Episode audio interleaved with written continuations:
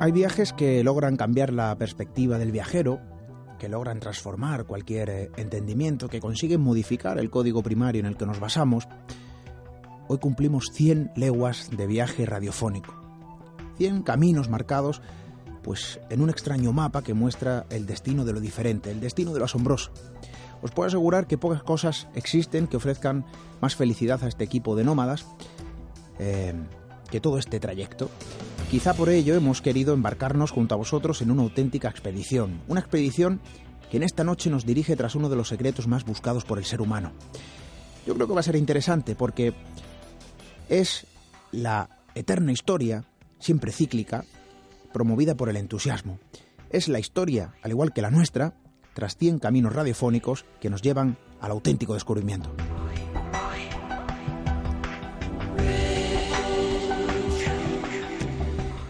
Y desde luego nuestro agradecimiento es eterno. Un millón de gracias siempre. 100 programas a bordo de un artefacto radiofónico que lleva como motor la compañía de todos vosotros y como combustible el entusiasmo compartido. Por eso que no me canso de decir, conocer, aprender y descubrir. Hoy queremos realizar un viaje de auténtico descubrimiento. Yo creo que siguiendo esa estela, quizás siguiendo la estela de los grandes expedicionarios, siguiendo la marca de aquel 23 de abril de 1948, cuando una expedición soviética compuesta por oceanógrafos y geofísicos llegaban al Polo Norte a bordo de tres aviones. Aquella era la expedición Sever 2. Durante dos días realizaron mediciones y observaciones científicas. Nadie lo supo entonces, ni siquiera ellos mismos. Pero aquellos hombres fueron los primeros en pisar el Polo Norte.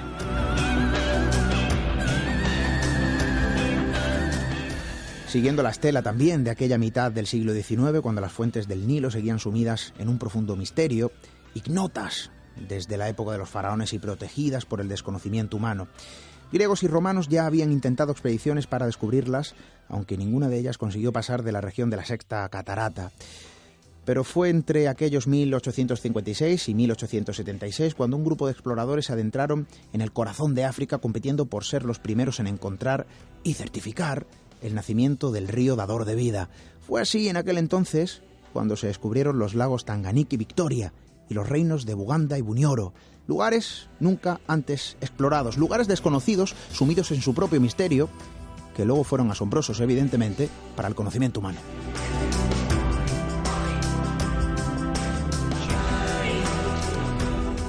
Quizá alguna más lejana se rodea de cierta mítica.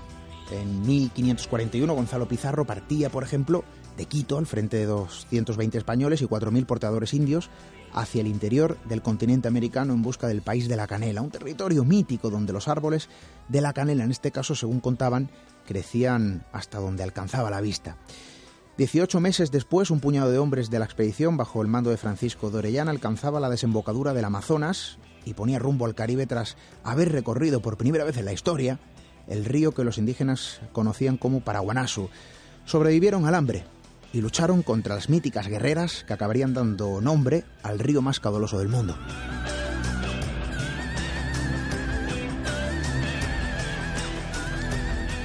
Otra de las grandes míticas y recordadas expediciones, por ejemplo, fue la iniciada en 1519 por Fernando de Magallanes. Con ella se descubrió el canal que hoy recibe su nombre. Fue la primera navegación de origen europeo desde el Océano Atlántico hasta el Océano Pacífico y de allí se extrajo la primera mención de un legendario pueblo conformado por los gigantes patagónicos. Las expediciones alrededor del mundo en busca de nuevas fronteras, de tesoros y riquezas, de objetos míticos y legendarios se muestran en las viejas páginas eh, de nuestra historia. Pero hoy queremos hacer nuestra propia expedición, nuestro peculiar viaje a través de la radio tras algo tan mítico y legendario como lo es el secreto de la felicidad. Hoy queremos celebrar con todos ustedes esos 100 programas de viaje a través de nuestro propio país, de las maravillas. Muchas gracias por hacerlo posible. Bienvenidos a Misterio en Red.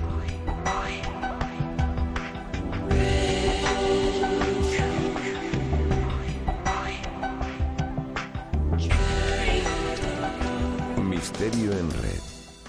Esteban Palomo.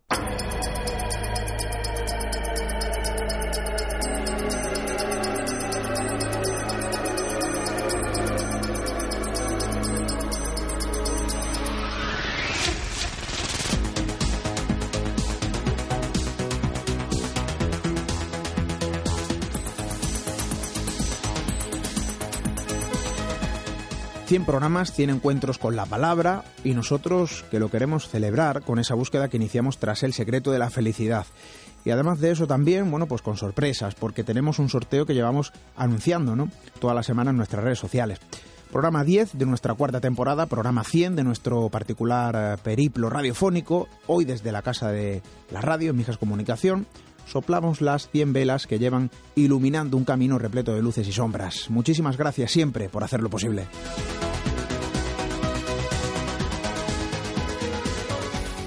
Y como digo, hoy rastreamos un secreto, yo creo que siempre lo hacemos, pero hoy más que nunca. Es un secreto de luz, un secreto que se antoja inalcanzable en muchísimas ocasiones. El profesor José Miguel Cuevas y nuestro compañero Paco Quevedo serán los encargados de guiarnos en esa pequeña expedición tras el secreto de la felicidad.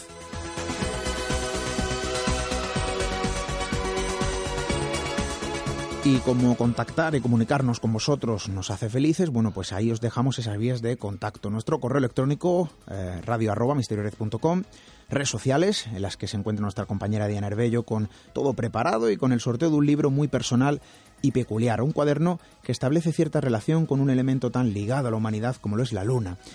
Y sobre cómo podemos utilizarla, yo creo que esto es interesante para ser un poquito más felices. Toda la información, ya lo saben, en arroba misteriored en Twitter y misteriored en Facebook, YouTube, Instagram y Google Plus. Si queréis participar, hay que acudir ahí porque está toda la información. Y como eterna plataforma de contacto también, pues ahí está nuestra web www.misteriored.com.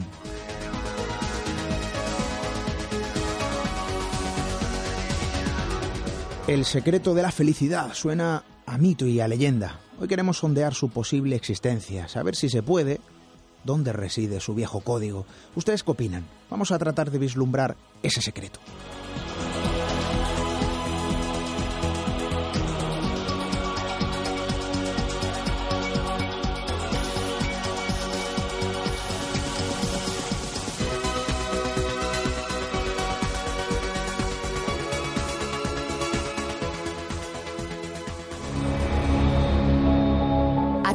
Cruzar el umbral hacia lo desconocido. Aventúrate a descubrir que el misterio reside más cerca de lo que imaginas. Traspasamos la línea de lo imposible. Misterio en red con Esteban Palomo.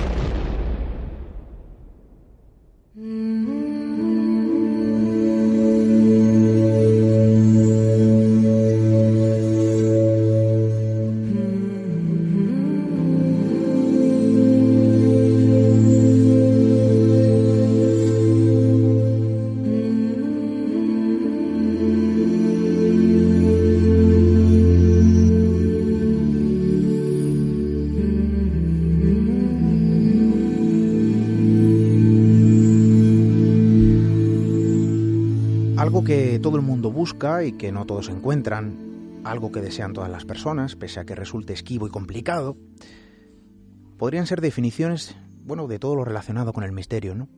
Algo que queremos conocer, algo de lo que de alguna forma nos queremos alimentar, algo que sacie la tremenda sed de un elemento intangible, algo que no vemos, pero que sabemos inequívocamente que se encuentra a nuestro alrededor, que está a nuestro alcance. Puede ser el misterio, sí, y ustedes saben tanto como yo, ¿no? Que el misterio es prácticamente todo.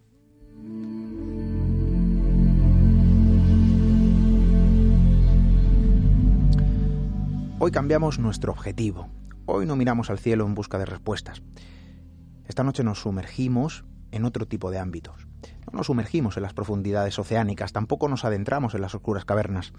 Esta noche miramos a otro tipo de misterio, un misterio que nace del hombre, un misterio que nos erosiona cuando lo percibimos, un misterio que nos engrandece cuando gozamos de su compañía, un misterio que se cobija tras su propio secreto y esta noche queremos perseguirlo. Quizá, quién sabe, demos con el secreto de la felicidad.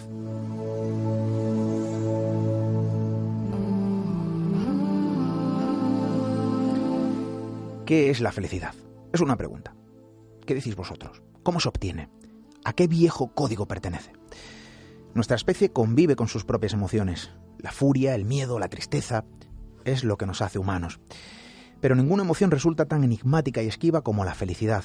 En ocasiones nos pasamos la vida tratando de ser felices, buscando esa felicidad en una expedición constante a través de lugares y formas, quizá no de siempre certeras. Sobre la felicidad recaen numerosos mitos. En los últimos años parece que se ha olvidado su profundo valor en nuestra especie. Ahora parece que somos solo eh, felices cuando eh, se nos dice que tenemos que ser felices. Parece que somos felices con lo que se nos dice que tenemos que ser felices. Hemos adoptado eso de busca la felicidad, vive para ser feliz, compra la felicidad. Cuando en realidad deberíamos pensar en ser felices, no lo sé y es mi visión, para vivir.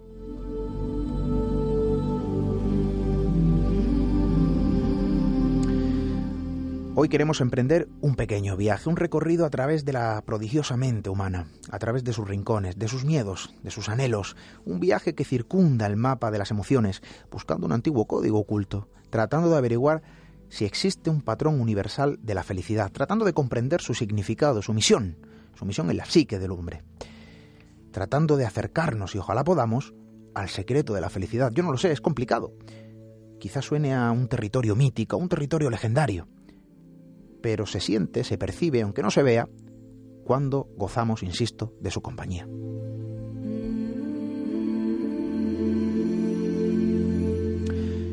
Esta noche os lanzamos esa propuesta. Yo creo que puede ser interesante. Queremos descubrir, comprender qué elementos son los que circundan la felicidad.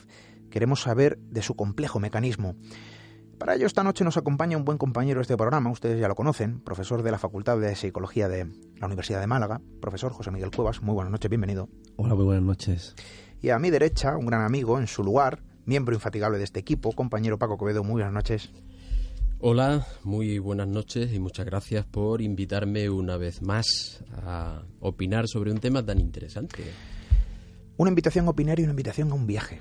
Vamos a viajar, vamos a hacer eh, una pequeña expedición desde la radio, elemento portentoso, maquinaria milagrosa, y hoy nos vestimos de exploradores, exploradores de la mente humana, tenemos yo creo que el mejor de los guías, y vamos tras un territorio mítico, un territorio legendario, vamos a llamarlo así, ¿no? La isla de la felicidad. ¿Existe, no existe? ¿Qué es la felicidad? Yo creo que es, puede ser, ¿no?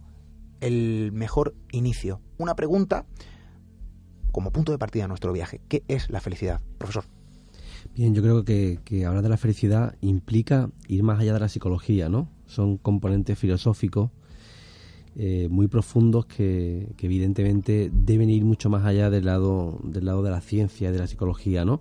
Y de hecho, por ejemplo, a la hora de definir esta felicidad, eh, existe una gran subjetividad y no hay un consenso a la hora de definirla, ¿no?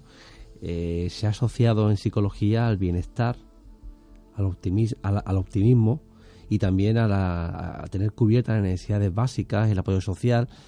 Hay muchos conceptos relacionados con la felicidad, pero si bien es verdad, no deja de haber un componente subjetivo en el que, bueno, eh, todos sabemos bien que hay personas que, que sufren teniéndolo todo y personas que con muy poquito sienten felicidad, ¿no? ¿Dónde, ¿Dónde está este secreto de la felicidad? Pues posiblemente haya mucho que debatir. En psicología, además, ha habido una, una corriente que nace en el año 2000, que se, denomina la psicología positiva, y que intenta realizar lo que llaman una ciencia de la felicidad. Este, esta, esta disciplina, por llamarlo de algún modo, también tiene sus detractores dentro de psicología y consideran que, que bueno, que la psicología de por sí eh, ha sido un interés siempre el intentar que la gente tenga, tenga un, bienestar y tenga esas necesidades cubiertas, ¿no? No, no, no hace falta recurrir a esta división, ¿no? Hablaremos un poco de ella, yo creo que, lo importante es que tengamos una serie de claves, ¿no? Eh, y también entender también las causas también de la felicidad y de la infelicidad, ¿no? De la insatisfacción que podemos llegar a tener para poder superar y, tener un ingrediente hoy, esta noche, de que los oyentes puedan tener una guía de por dónde pueden mejorar su calidad de vida.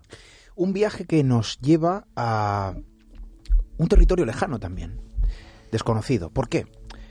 Pues porque a lo largo de la historia aquello que nos hace feliz ha ido evolucionando. Hace mil años la felicidad se obtenía de una forma muy diferente al método que hoy se usa había otro tipo de cuestiones y de elementos. Es algo cambiante además de subjetivo. La historia evoluciona y aquello que proporciona la felicidad al ser humano evoluciona también. Somos felices con elementos completamente diferentes Y evidentemente, ¿no? Yo creo que al final es algo eh, eh, que encaja perfectamente ¿no? en el camino de nuestra evolución con elementos diferentes a, los que había, ¿no? Por ejemplo, hace, hace siglos o milenios. Eso quizá también obedece al patrón evolutivo de nuestra propia psique. Como bien dices, ¿no? Y ahora vamos a, entrar en esas, en esas claves que quizá a lo mejor no lo sé, albergan ese secreto de, la felicidad, ojalá, ¿no? Porque lo encontraremos esta noche. Pero Paco, fíjate, ¿no? Hablamos también eh, de un elemento que no se ve, que no se puede tocar, es algo intangible, opaco, pero eh, fíjate, ¿no? Se siente claramente cuando uno goza de esa felicidad. O sea, existir existe. Es un elemento presente en nuestras vidas y yo creo que incluso hasta necesario, aunque haya detractores, y ahora vamos a entrar a debatir, que opinen cuestiones completamente diferentes. Eh, pero es algo que realmente está ahí, lógicamente, ¿no? Y se postra como algo mítico, yo lo veo como, como se veía hace siglos la, fuente de la eterna juventud o la mítica y desaparecida Atlántida, ¿no? Eh, se sabe que podía estar o no, no lo sé, en el caso de la fuente de la juventud no, pero se transforma en un elemento mítico y legendario al final. Bueno, pues yo creo que como no hay una forma única de vivir la vida, no hay una única definición de felicidad. Por esto que, que hablaba José Miguel, porque es algo en lo que la subjetividad de la persona juega fundamentalmente, ¿no? Eh, la definición, yo he preguntado en mi entorno y la felicidad, la gente duda, lo pillas de improviso, los niños dicen que estar contento y los adultos empiezan a divagar un poquito, por ejemplo, yo si quieres te leo una... Sí, por favor. Luego, te leeré... Es curioso. Ahora, mira, los niños me han dicho, eh, he preguntado en el entorno cercano, estar contento, pasarlo bien, para ellos eso es la felicidad. Y los adultos me han dicho, tengo aquí 24 respuestas, pero he seleccionado solo 5. Eh, momentos de paz plena, me decía una chica, un estado ideal de las personas. Este es muy bonito, muy interesante. Ver a los demás contentos. Hay gente que me ha dicho ver a mi entorno contentos. Fíjate, esa definición también es muy válida, muy profunda. Salud, bienestar psíquico, físico y social alguien que consigue lo que desea. Yo identifico la, felicidad como una idea, un objetivo. Mira, eh, Aristóteles o Séneca hace 350 años, Aristóteles, 350 eh, años antes de Cristo, hablamos de casi 3.000 años, ya decía que todos los seres humanos quieren, viven para ser felices.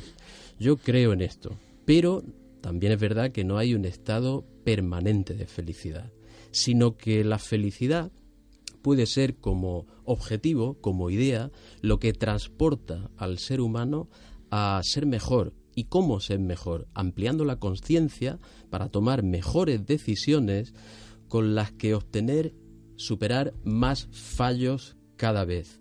Eso nos va a llevar a momentos en los que tengamos eh, la consecución o alcancemos un deseo. Bien, pues para mí la felicidad es justamente el sentimiento, la sensación que queda después de lograr un deseo. Por lo tanto, cada, eh, cada deseo conseguido es un momento de felicidad y en toda la vida cuanto más momentos de satisfacción de deseos hayamos obtenido, habremos conseguido una vida más feliz.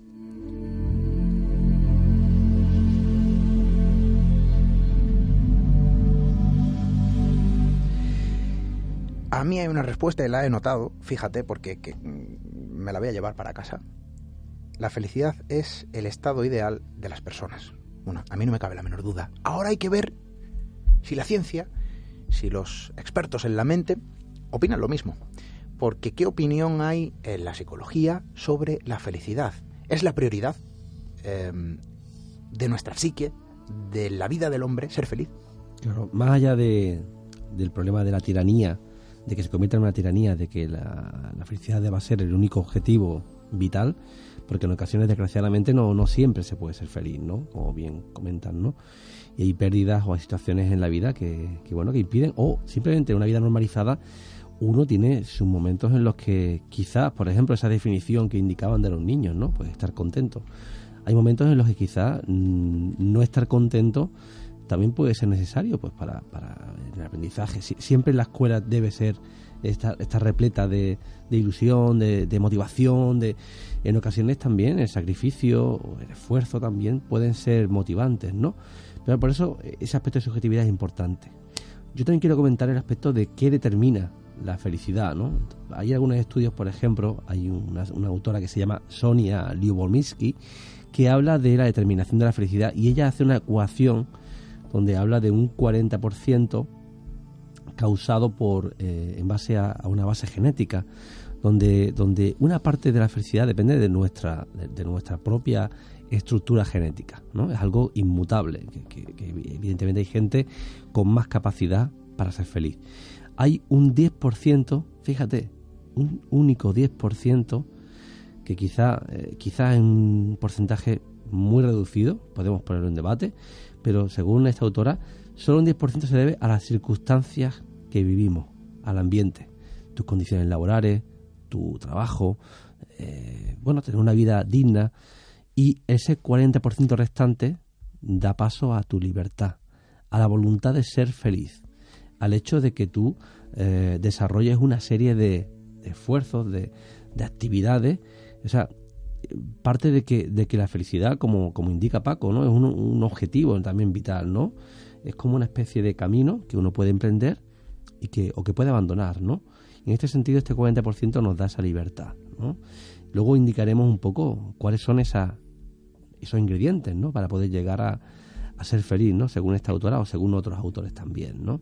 Yo creo que es interesante porque eh, hablamos de, del secreto de la felicidad como un objeto prácticamente ansiado. ¿no? El ser humano busca eh, la felicidad constantemente. Y yo creo que en ocasiones nos equivocamos de lugares a la hora de buscar la felicidad. ¿no? En muchas ocasiones está mucho más cerca de lo que nos podemos imaginar en primera instancia. Y quizá no sea una clase de nobleza, ni mucho menos, porque esto nos pasa a todos, ¿no? En ocasiones se nos complica un poco la tarea de encontrar la felicidad. Quizá también porque generamos cierto estrés en conseguirla. Nos fijamos más en el destino y menos en el camino. Y yo creo que ahí hay un secreto, y ya lo relataba Einstein hace 95 años, em, que donde hay un deseo hay un camino. Y ahí están esas notas llamadas como la, teoría de la felicidad. Y, y, claro, nos equivocamos y esto nos pasa a todos, ¿no? De lugar a la hora de buscar aquello que nos hace feliz hay un secreto y esto es la clave, ¿no? Evidentemente, ojalá podamos eh, salir de aquí con una respuesta contundente, pero yo creo que a lo mejor con una especie de guía, con una orientación, casi como la brújula que señala el norte, pues a lo mejor sí nos vamos con ciertas pautas. Hablabas de que las hay y de que hay expertos que han hecho una especie de, de guion, vamos a decirlo así, con una serie de elementos que podrían ayudar a conseguir ese secreto de la felicidad. Bien, vamos a dar una pequeña relación de circunstancias, ¿no? Por así decirlo, o de caminos para, para intentar eh, encontrar esa felicidad, ¿no?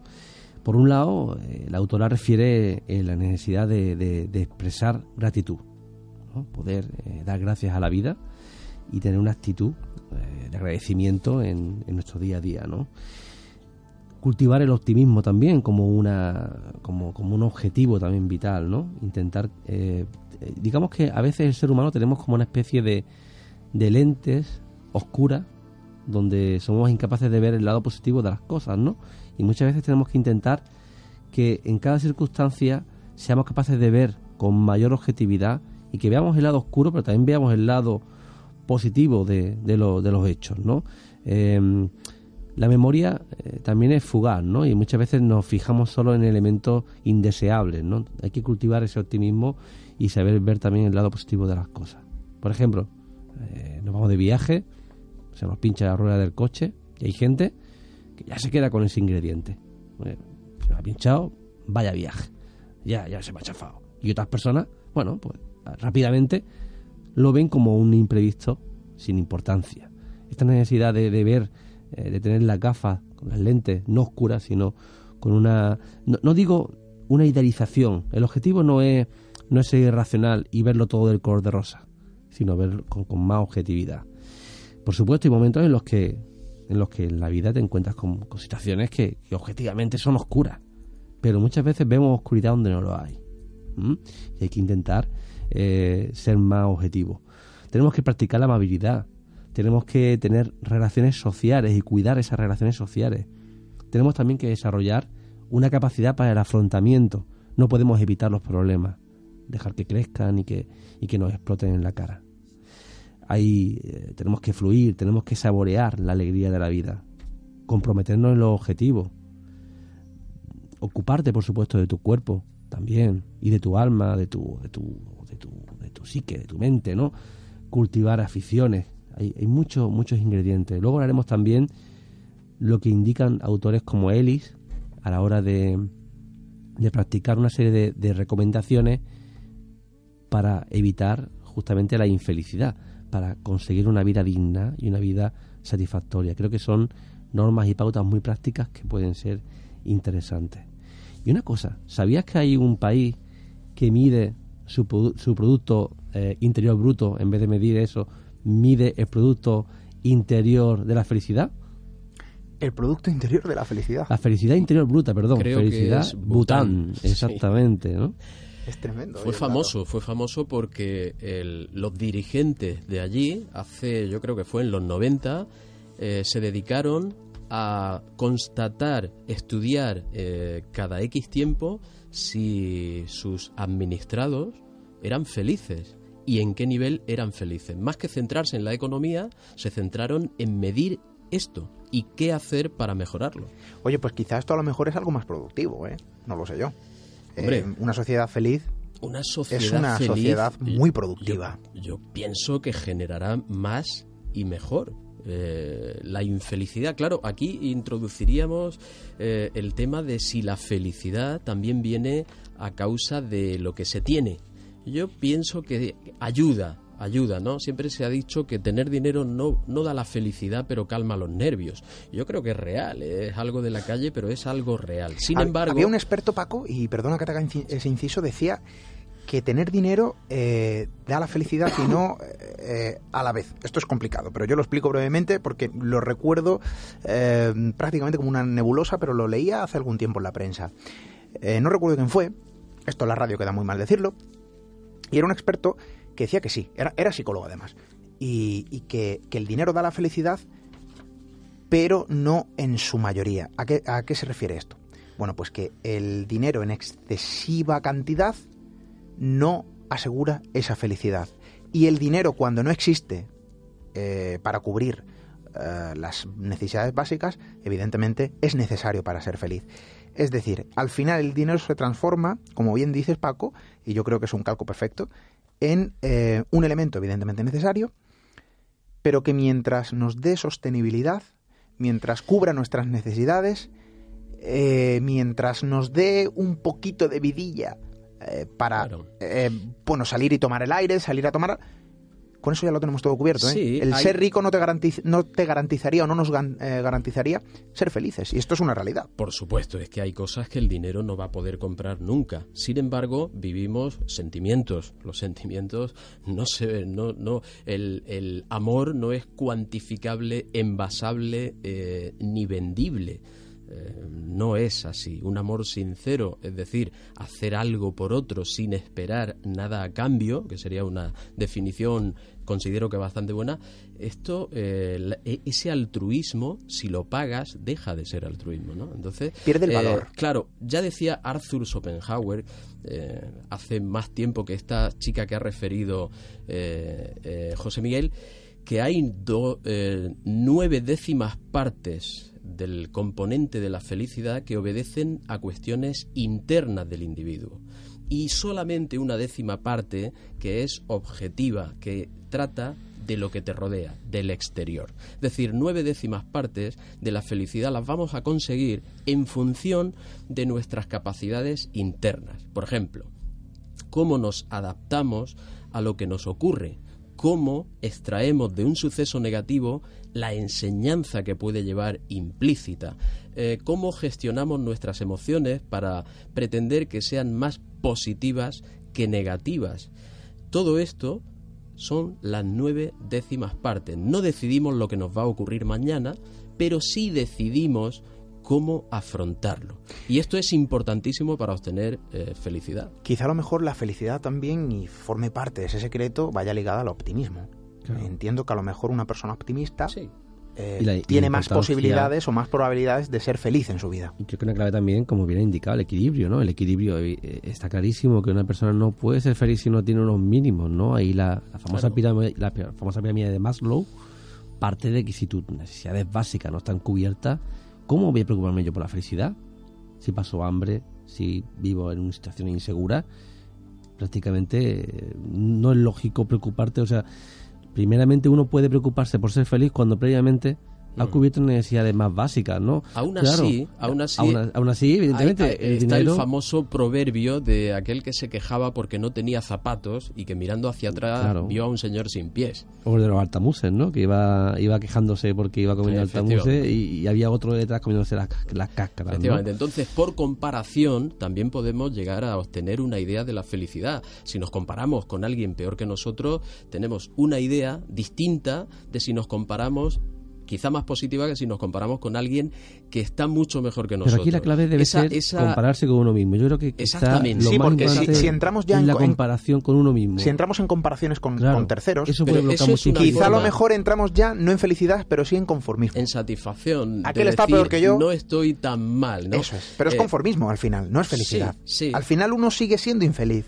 Eh, hablamos de ese secreto de la Y felicidad. está el autoengaño, porque claro, puede ocurrir mucha gente que, bueno, que aparentemente, subjetivamente, percibe felicidad y cuando han pasado unos años y han visto la realidad con otro, desde otro prisma, han descubierto que no eran felices, que en realidad vivían un autoengaño.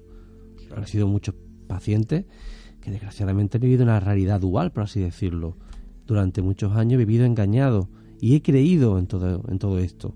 Pero una cosa es vivir engañado y otra cosa es Claro, engañarte a ti mismo. Es decir, de el autoengaño de, de decir yo soy feliz Pero- y creo que soy feliz sin serlo. Te pongo un ejemplo. Las víctimas de sectas se creen eh, felices cuando están dentro de- del grupo, porque aparentemente sus necesidades están cubiertas.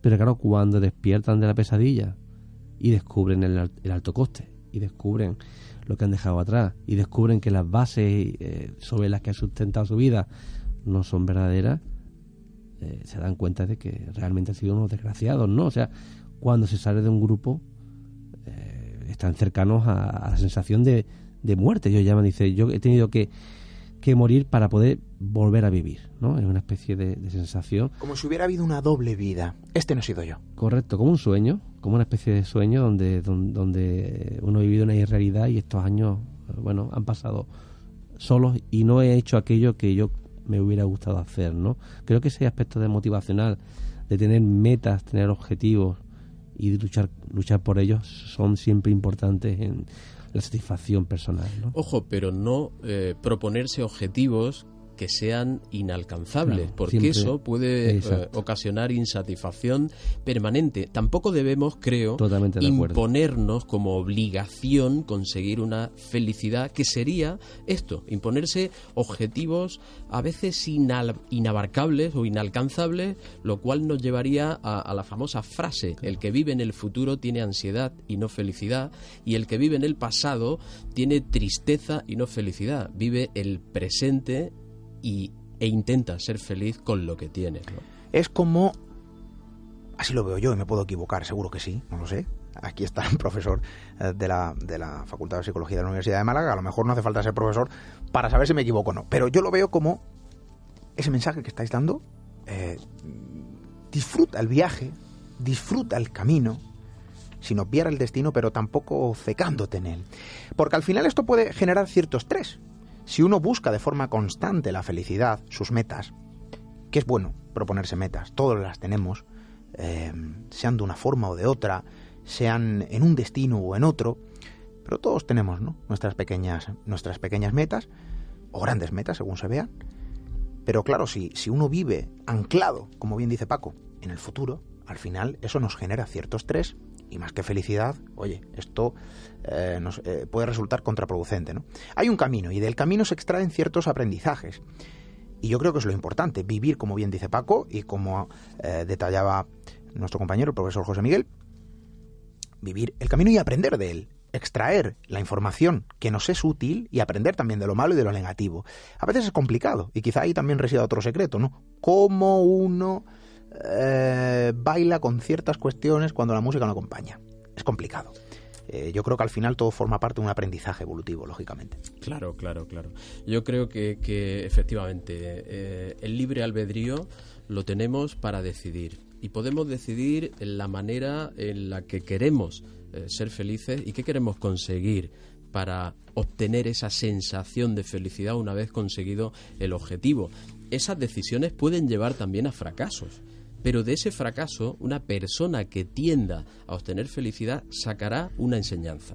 Esa enseñanza, ese esfuerzo por extraer esta información es lo que hace que agrandemos nuestra, ampliemos nuestra conciencia. Y en ese ampliar nuestra conciencia es cuando vamos a conseguir eh, ser felices si eh, estamos equilibrados entre, entre lo que deseamos y lo que debemos. El equilibrio entre deber y deseo tiene una resultante, que es evolución, yo creo, ¿eh? Y más felicidad, por supuesto.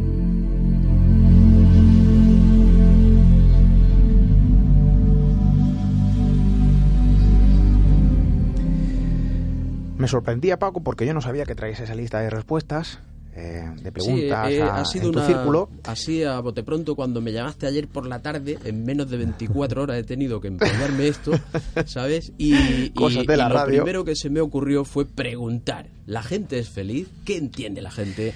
La gente, digo, eh, eh, eh, quienes me rodean más cercano y en general. Bueno, nosotros He vamos a preguntar, Paco. Yo creo que es mira, interesante. He descubierto, perdona, he descubierto que hay una constante. Tú preguntas a miles de personas y estoy seguro de que hay puede haber miles de respuestas distintas. Sin embargo, hay una coincidencia que va por este orden. Dinero, eh, salud, dinero y amor. Casi como la música. Eh, como la canción. es que, eh, es que eh, el saber popular es riquísimo, profundísimo y acertado. Vamos a acercarnos a ese saber popular. Vamos a preguntar, vamos a hacer ese experimento. Nuestra compañera en las redes, Diana Arbello, se va a encargar de registrar esas respuestas. Para vosotros, para nuestros amigos que están al otro lado, que estáis al otro lado, ¿qué es la felicidad? ¿Qué es para vosotros la felicidad? ¿Qué entendéis por la felicidad? ¿Cuál es vuestro secreto para alcanzarla?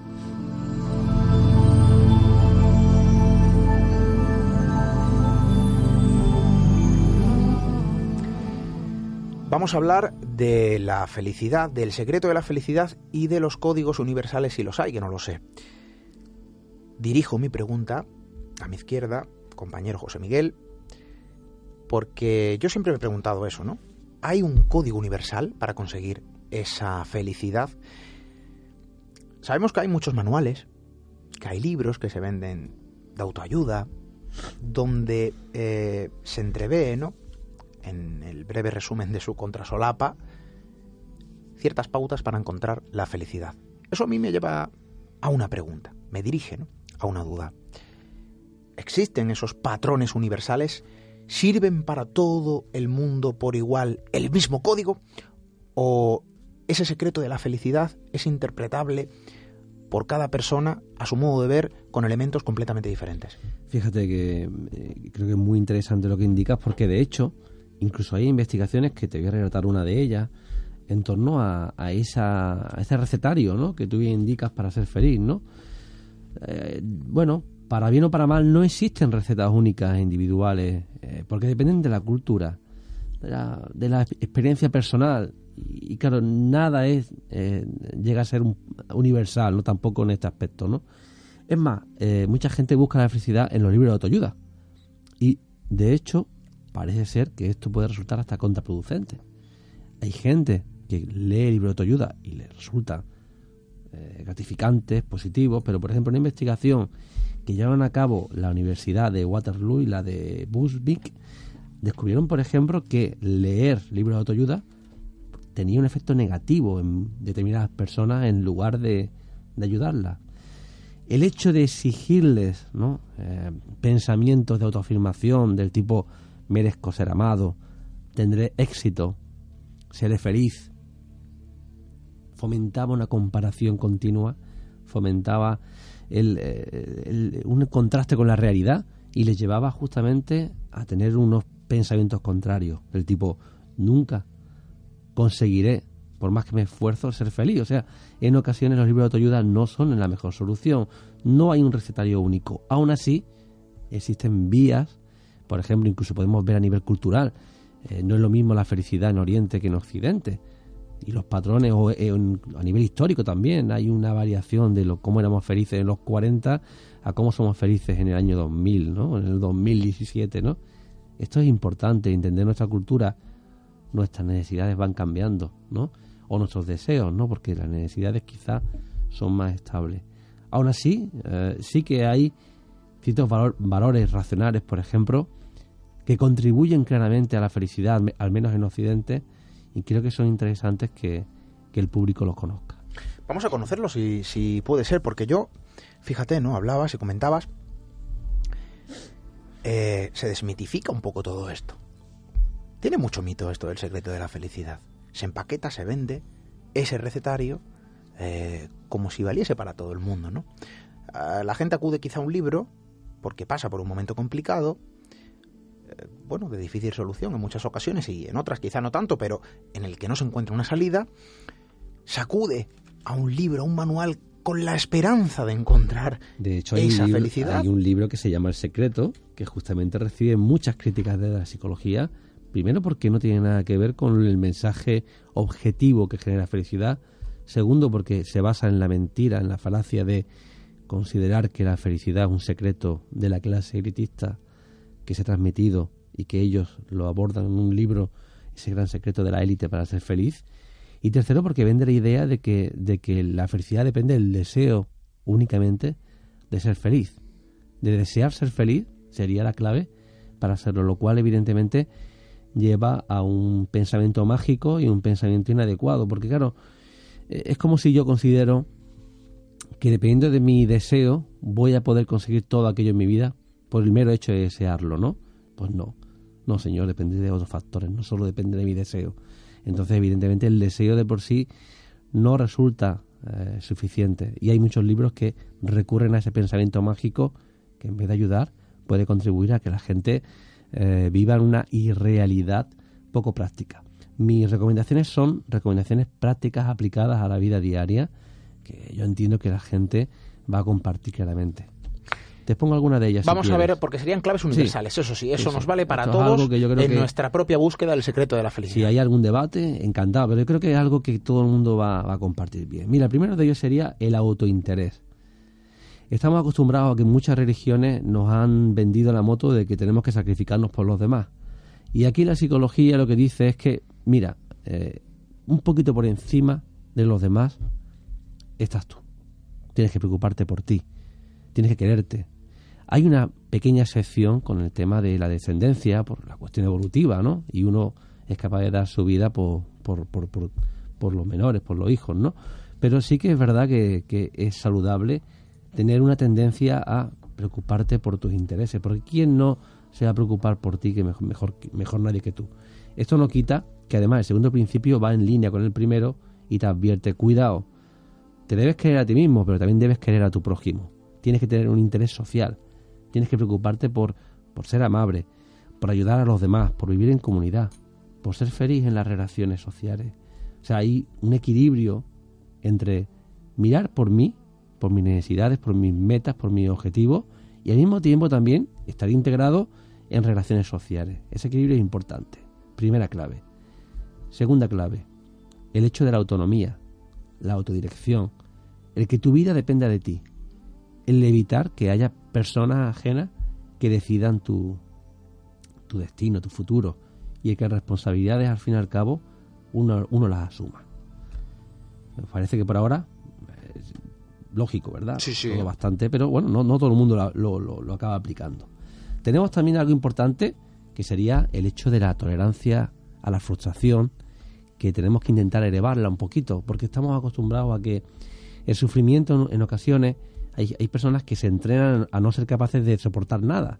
No somos capaces de soportar el dolor, no somos capaces de soportar un pequeño problema, un pequeño fracaso. Entonces tenemos también que entrenarnos un poquito a entender que tengo capacidad de soportar y de ser de lo que llamamos en psicología la resiliencia. No es que sea agradable, y no es que tengamos que buscar el, el, malestar, pero cuando nos llega tenemos que saber que podemos afrontarlo, enfrentarnos a ello y que tenemos la capacidad de soportarlo. O sea, ese, pensamiento del tipo no voy a ser capaz de, no voy a poder, eso hay que tacharlo del diccionario. Me va a costar, va a ser duro, es complicado, pero oye, el ser humano puede aguantar esto y mucho más. Y a veces, desgraciadamente, no, la gente se ve obligada a tener que adaptarse a situaciones muy duras y salen, salen adelante con ellas. Entonces, esto es importante. Tenemos que cultivar la capacidad de frustrarnos, que no pasa nada, que lo superamos y luego habrá momentos más felices también en la vida que llegarán. Tenemos que ser flexibles también mentalmente, tenemos que evitar la rigidez mental, al mismo tiempo, o sea, una visión plural, una visión eh, donde podamos escuchar al otro, donde podamos entenderlo, comprenderlo, y al mismo tiempo tener nuestro, nuestra, perspectiva, por supuesto, pero ser flexible un poco es importante. Aceptar la incertidumbre, aceptar que hay respuestas, misterios, que quizás no tengan una fácil solución o que quizás nunca tengan una respuesta. Porque de hecho, el, el no aceptar que, bueno, es fascinante un mundo incierto. Hay gente que le pesa mucho. Y yo considero que no es que no pese, es que menos mal que hay misterio. Si no hubiera misterio no habría vida. Si a mí me dijeran, eh, cuando vamos al cine, ¿qué queremos? ¿Saber el final o queremos descubrirlo? Si naciéramos con un, con un, con un libro indicándonos nuestra vida, nuestro camino, con quién me voy a casar, qué voy a estudiar, dónde voy a trabajar, con cuánto... Pues vaya vida, qué aburrimiento. La vida hay que vivirla, disfrutarla y la, y la incertidumbre puede ser a veces terrible, a veces maravillosa y hay que aceptarla. Y bueno, puedo continuar, pero damos un poco de paso para que. Yo creo. yo, estoy completamente de acuerdo. Yo tengo los pelos de puntas, ¿eh? lo tengo que decir porque, porque eso que dice, y, tiene muchísima razón, ¿no? Sobre todo eh, esto último, que luego lo has bordado, hijo mío. Eh, es, tu programa, el misterio. Es, es, es la vida. José Miguel, es todo, es todo. Por eso, por eso yo creo que la felicidad no puede ser un estado permanente, porque nos, nos volvería holgazanes, nos impediría evolucionar y hemos venido a intentar o a conseguir ser felices, dotar nuestra vida del mayor número posible de momentos en los que hemos conseguido una pequeña meta, sea explicar un misterio o sea conseguir tener un coche más grande. Cada uno, eh, eh, la felicidad, yo coincido en lo que decía eh, José Miguel, depende del individuo, de sus capacidades y de sus necesidades, sean las que sean. Eh, te voy a decir unas palabras de Séneca que la guardaba para el final, pero te las digo ahora porque vienen bien. Adelante. Mira, decía que es feliz quien está contento con sus circunstancias y se adapta a las que sean que le ocurran. O sea, es, es así de simple. Es la capacidad interna el individuo y su forma de interpretar la vida lo que le va a dotar de ser más o menos feliz. Vamos a proseguir eh, ¿Cuánta razón tenía Seneca, Paco? no vamos a quitarle la razón. no nos vamos a ¿eh? atrever. no nos vamos a atrever. Era listo el tío, ¿eh? bueno, y cualquiera lo duda. vamos, a continuar con, esa pequeña guía. Sí, sí, vamos a continuar. Un poco largo, pero bueno, ya, ya queda poquito. Yo creo que otra, otra clave, que además yo insisto mucho a mis pacientes en esta, en esta dirección, ¿no? Creo que es, fundamental, ¿no? Intentar... Eh, o sea, tu vida muchas veces se resume a qué? Mucha gente eh, vive para trabajar y la familia y poco más. Y no, hay que tener un compromiso en una búsqueda creativa. Ellis planteaba esta, esta idea de decir, oye, tu vida, aparte de tu, de tu familia y de tu trabajo, tienes que tener un hueco, un área que sea especialmente dedicada y diseñada por ti, para ti, puede ser un arte, puede ser pintar, puede ser hacer música, puede ser tener un rato de radio, puede ser tener eh, hacer un deporte, pero tener un interés creativo y desarrollarlo. El voluntariado, bueno, es importante buscar e, esta esta motivación, porque muchas veces hay, hay, personas que se tiran 50 años o toda la vida y nunca la encuentran. Y quizá eh, la clave también está en probar, probar diferentes cosas. Entonces yo creo que, que esa motivación de después del trabajo tener mi hueco de tiempo la música, para, para el arte, para la humanidad. Creo que esa búsqueda creativa merece la pena dedicarnos a ello. Pero claro, cuando no la tenemos es más fácil que evitemos y recurramos a, a, pasatiempos peligrosos y destructivos como el consumo de drogas, como las situaciones destructivas. No creo que en el día a día tenemos que añadir esa felicidad y, y ahí la podemos encontrar.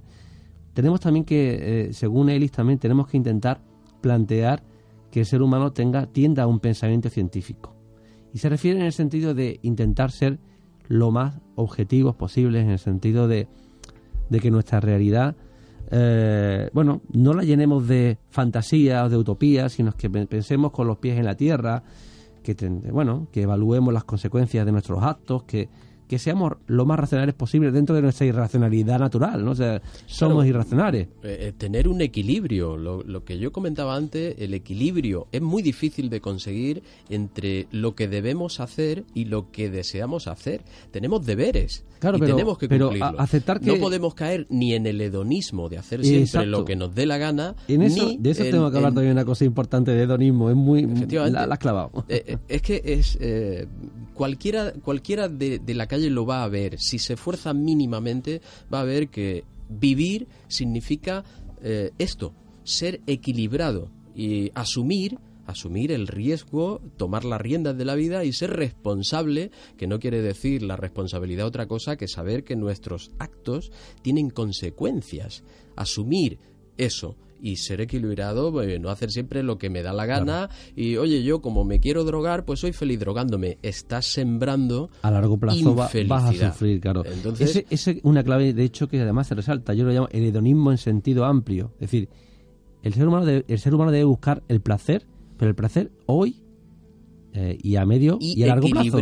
Ese placer, vicio. claro. Pero el placer a medio y largo plazo yo, implica vamos. decir, si yo hago algo hoy que mañana me va a conllevar un gran problema, ahí está. esto no es un placer. Si yo me compro un Porsche mañana y a lo mejor, por lo que fuera, tengo el préstamo para, para hacer la entrada, yo voy a ser tremendamente infeliz cuando empiece Cuando venga el juzgado cuando empiece realmente a tener los problemas para poder llenar el combustible. Efectivamente. Entonces hay que pensar en el placer de ahora y en el placer de mañana. Y que a mí este placer, si me puedo permitir un viaje, me lo permito. Pero un viaje adaptado a mis posibilidades.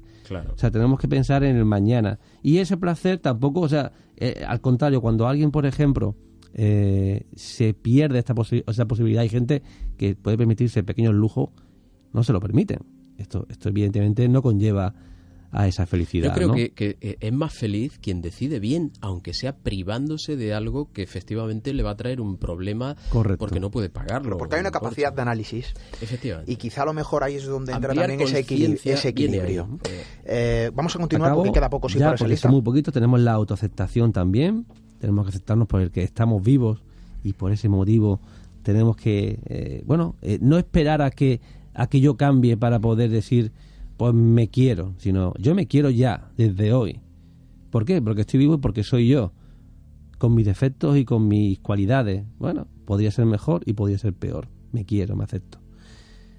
La no utopía, que ya ha salido anteriormente, eh, tener objetivos a corto realizables a corto aunque sean pequeñitos. y realizables, correcto. Y evitar esto, esta- estas ideas, estos proyectos a largo plazo.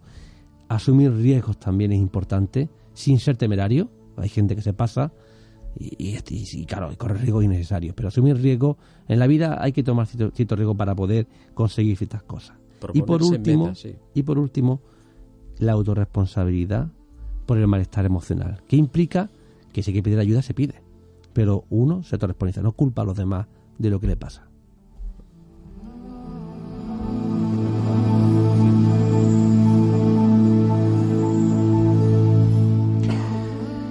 Bueno, ahí están esas claves, 13 claves, eh, si no he contado mal, que podrían ayudarnos a encontrar ese secreto de la felicidad, ese elemento tan ansiado en nuestra propia expedición, en nuestra propia vida.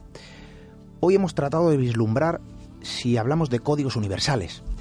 Hemos entendido que quizá cada uno eh, tenemos que adaptarnos a un patrón común en esos 13 códigos que nos eh, acaba de relatar nuestro compañero José Miguel, y también con esa palabra mágica, con esa palabra clave que ha resaltado en varias ocasiones nuestro compañero Paco Quevedo, equilibrio.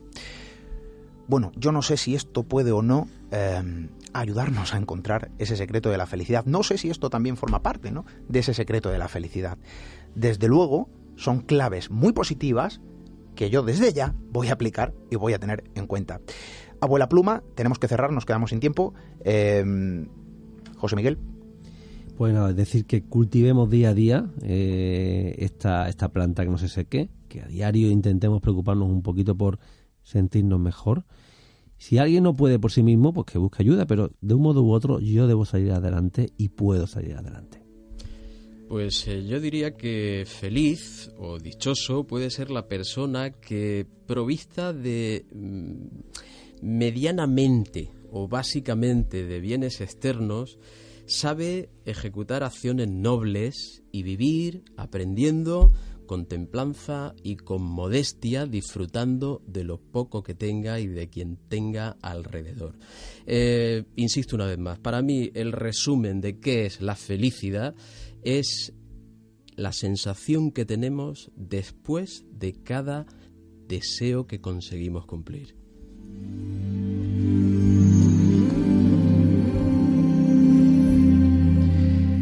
Yo me quedo con esa respuesta. El estado ideal de las personas. A mí eso me ha gustado, ¿eh? Me lo llevo anotado para casa. Se nos acaba el tiempo. Tenemos que ir pasando de página.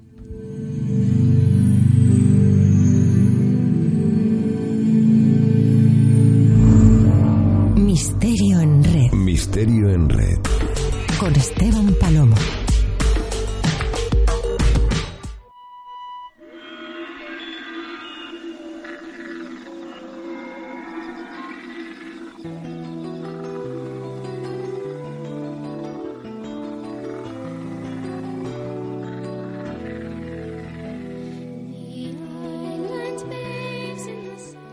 El secreto de la felicidad. Esto suena a cuestiones tan míticas y legendarias como la fuente de la eterna juventud o la ciudad perdida de Atlantis. Sin embargo, se nos antoja incluso más atractivo y esquivo que cualquier elemento legendario. Sabemos que su viejo código está escrito en algún lugar de nuestra mente. Un lugar al que en ocasiones, bueno, pues nos resulta demasiado complejo poder llegar. Quizá por ello, no lo sé, sea uno de los grandes misterios, y yo creo que estoy seguro, en la vida del ser humano.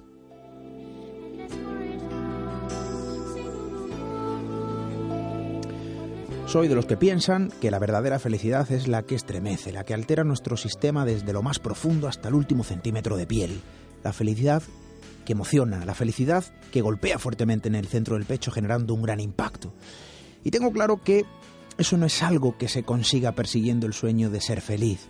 Quizá lo único que habría que perseguir, no lo sé, es el simple sueño de vivir. Nosotros es lo que sentimos, una extraña paradoja que hoy se nos representa en forma de 100 programas en vuestra compañía. No importa el destino, no importa cuánto camino nos quede o cuánto camino llevemos recorrido. Cuando el camino se muestra como la verdadera aventura, cuando el camino se muestra como el verdadero significado, como la única e importante y primigenia esencia, bueno, pues no importa el final, cuando la aventura es la síntesis de la propia vida.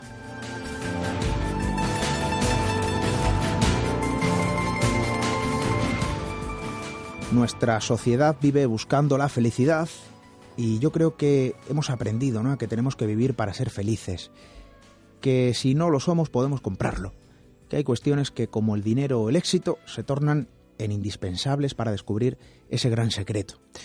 Bueno, quizás sea una de las cuestiones por las que se nos escapa este misterio. Personalmente siempre me he preguntado por qué nos resulta tan difícil definir qué es la felicidad. Y sin embargo todos la reconocemos cuando la sentimos, aunque solo sea por un pequeño instante. Puede que sea simplemente esa sensación de lo inalcanzable, de aquello a lo que todos aspiramos y que no conseguimos obtener. Y como pasa tantas otras veces en la vida, es una opinión, no lo sé, lo que más satisfacción eh, podría procurarnos, bueno, pues se encuentra mucho más cerca, ¿no? De nosotros, en este caso, de lo que podríamos pensar en un primer instante. A veces miramos más allá, tratamos de conseguir objetivos inalcanzables, cuando aquello que podría generar esa felicidad que tanto ansiamos y que necesitamos, bueno, pues quizá lo tenemos más cerca, ¿no? De lo que podemos pensar en primera instancia.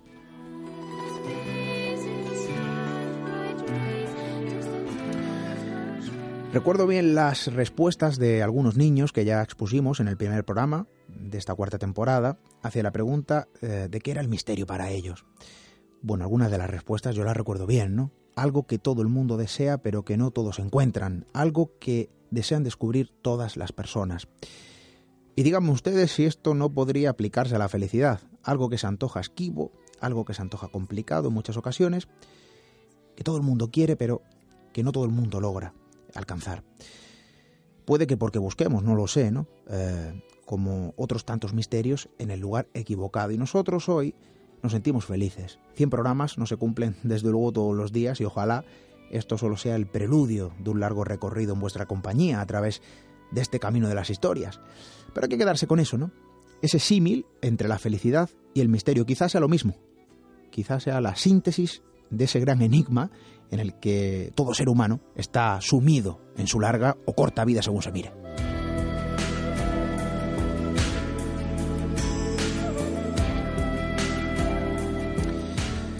Nosotros regresamos la próxima semana, seguiremos siendo felices en vuestra compañía, seguiremos buscando los secretos de tantas cuestiones como nos sean posible, seguiremos el rastro de aquello que nos hace felices, el de las historias merecedoras de ser contadas, el rastro que nos señala de que hay mucho más que conocer, bueno, pues tras todo lo que podemos percibir. Quizás, y no lo sé, ojalá nos encontremos en nuestro camino, para compartirlo evidentemente con todos vosotros, por supuesto, con el ansiado y escurridizo secreto de la felicidad. Hasta dentro de siete días.